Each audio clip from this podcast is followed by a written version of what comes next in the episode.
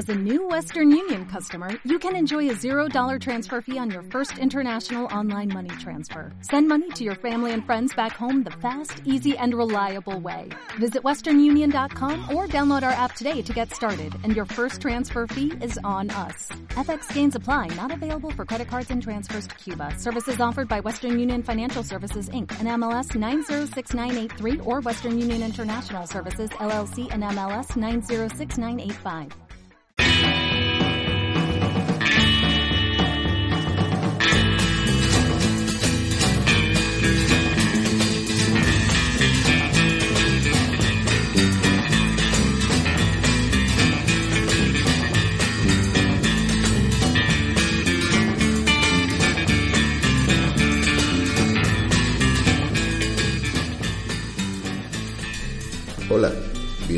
A este segundo episodio de Telco Superligero.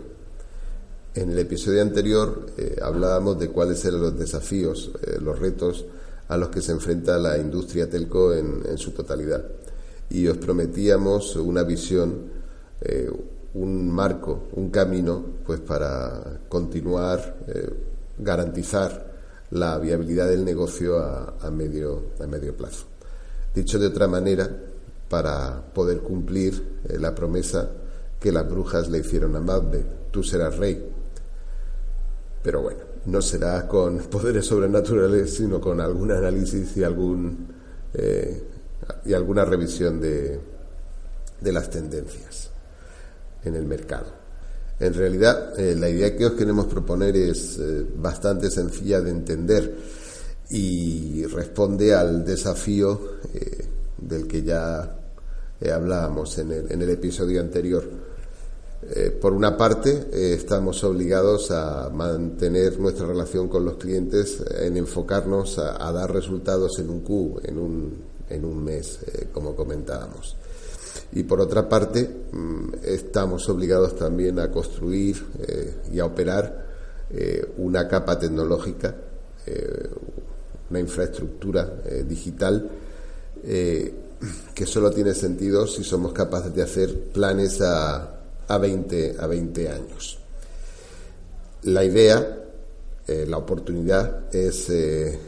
eh, asumir esa, esa dualidad y partir el negocio del telco tradicional que veíamos comentando, que veníamos comentando que es vertical y completamente integrado en dos entidades completamente eh, diferentes. Eh, lo que llamamos el proveedor de servicios digitales o Digital Service eh, Provider, que es la entidad que mantiene la relación con el, con el cliente y que, pues para hacerlo, opera en los mercados B2C, B2B, en el mercado mayorista o en cualquier otro nuevo modelo de negocio que ahora estaremos en condiciones de explorar. Y por otra parte, crear también una entidad nueva que opera eh, la conectividad, eh, que ofrece esa conectividad inteligente que llamamos el proveedor eh, de infraestructura inteligente, el Smart Infrastructure Provider. Y en medio, construir, y esto es dramáticamente importante, una relación basada en, en, un, en un API, una relación clara, unívoca, que nos permita operar y relacionar ambos, ambos negocios de una manera eficaz y absolutamente predecible. Insisto, la idea es sencilla, es fácil de contar, pero es un gran es un gran es un gran desafío y para poder acometer esta transformación es necesario cambiar completamente la cultura de las organizaciones de las que estamos hablando y requiere también una nueva manera de pensar y más que probablemente un equipo con el poder de ejecutar esa visión y orientado a, a, realizarla. Este cambio eh, es importante, pero es en realidad una gran palanca para eh, aprovechar eh, al 100% eh, las eh, grandes oportunidades de digitalización en ambas entidades, en el Digital Service Provider y en el Smart Infrastructure Provider, que ahora la tecnología y la manera de, evolucionar de los clientes eh, nos permiten aprovechar con, con, fuerza. Este efecto, el de la transformación digital, el del eh, aprovechamiento de, las, eh, de la tecnología y, de la, y del comportamiento de los clientes para mejorar la eficiencia de, ambas entidades es probablemente tan importante como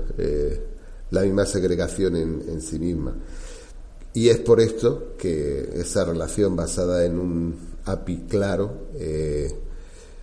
es eh, esencial y probablemente eh, también el principal riesgo de, este, de esta transformación de la que, de la que estamos hablando. Como he dicho, tenemos dos entidades y, ahora voy a tratar de explicar eh, cuál,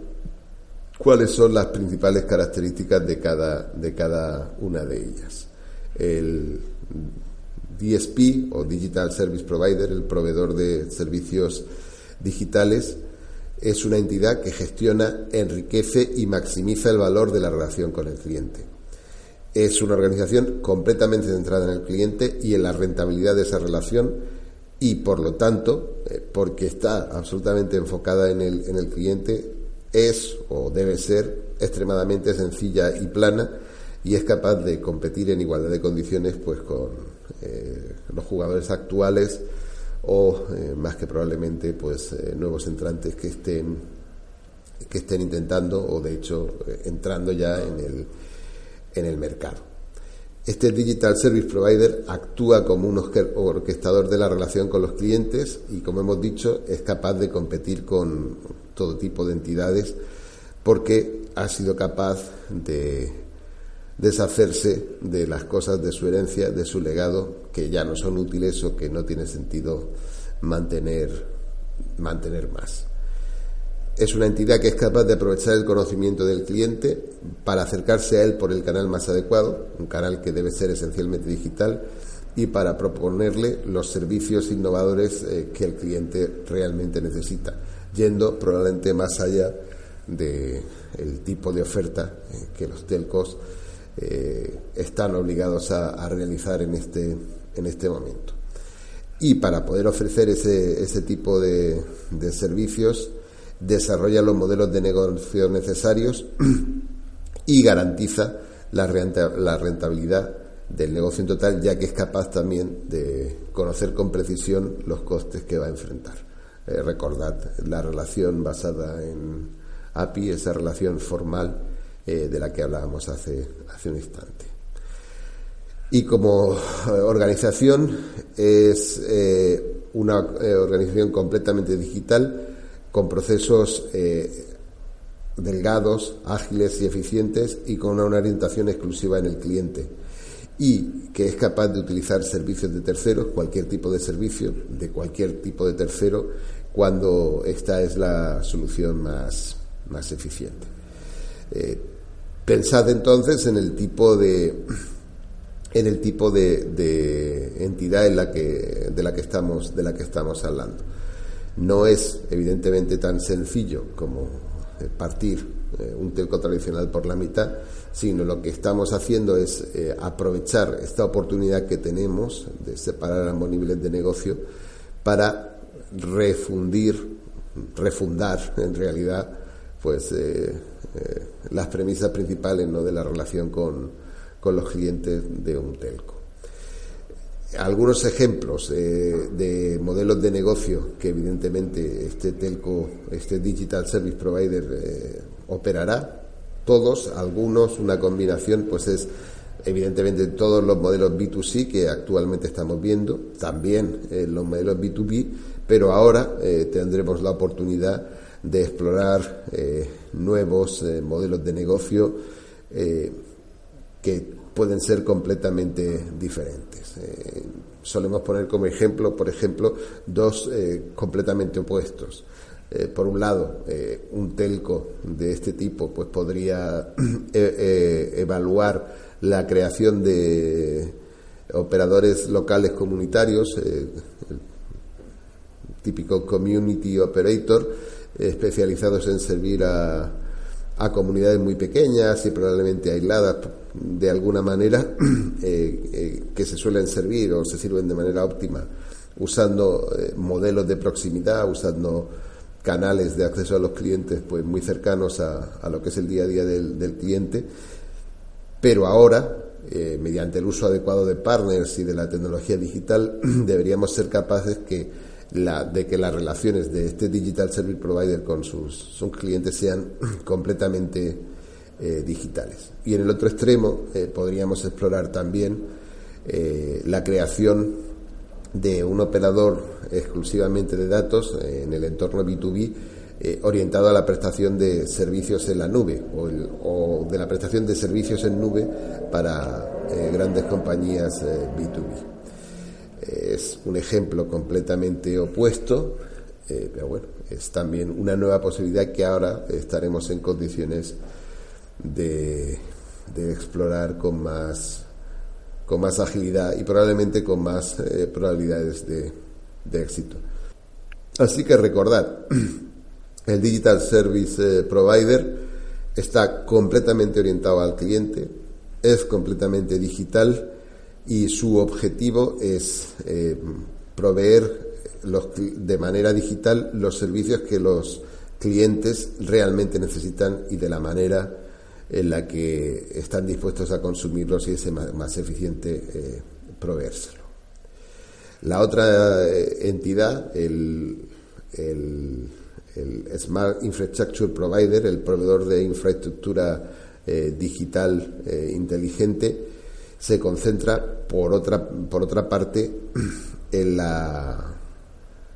en la generación de, en la, generación de modelos de negocio sobre el activo clásico de los telcos, eh, su infraestructura, su, su red. Es también una organización centrada en el cliente, en este caso los clientes son eh, los Digital Service Provider, eh, muy probablemente,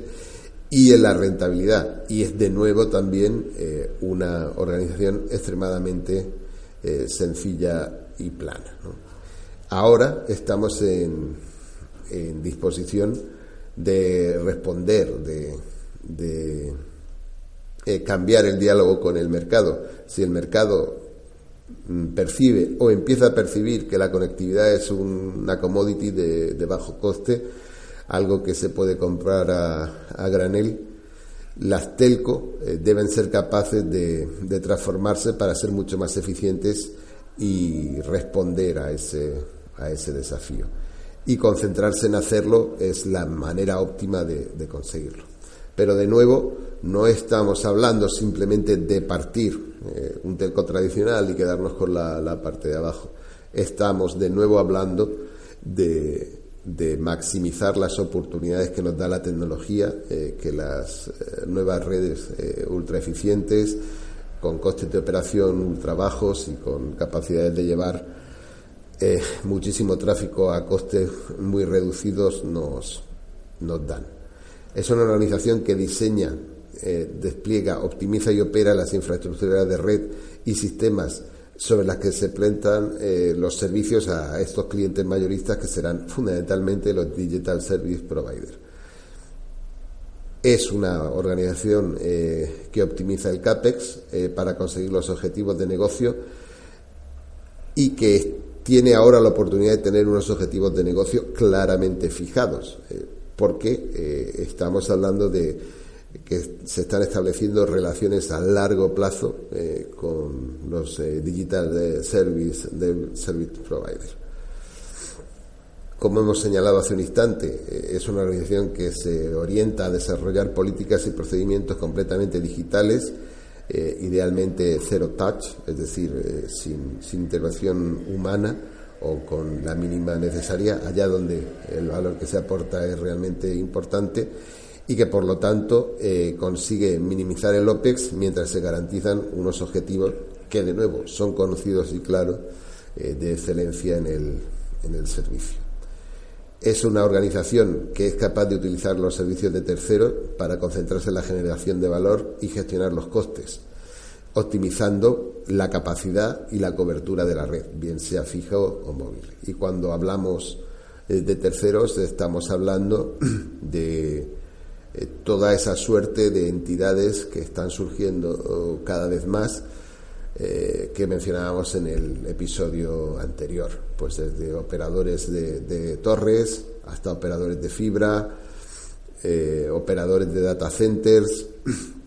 eh, ¿por qué no? Los hyperscalers, somos capaces ahora, seremos capaces ahora de explorar con ellos relaciones completamente nuevas, como con Amazon, por ejemplo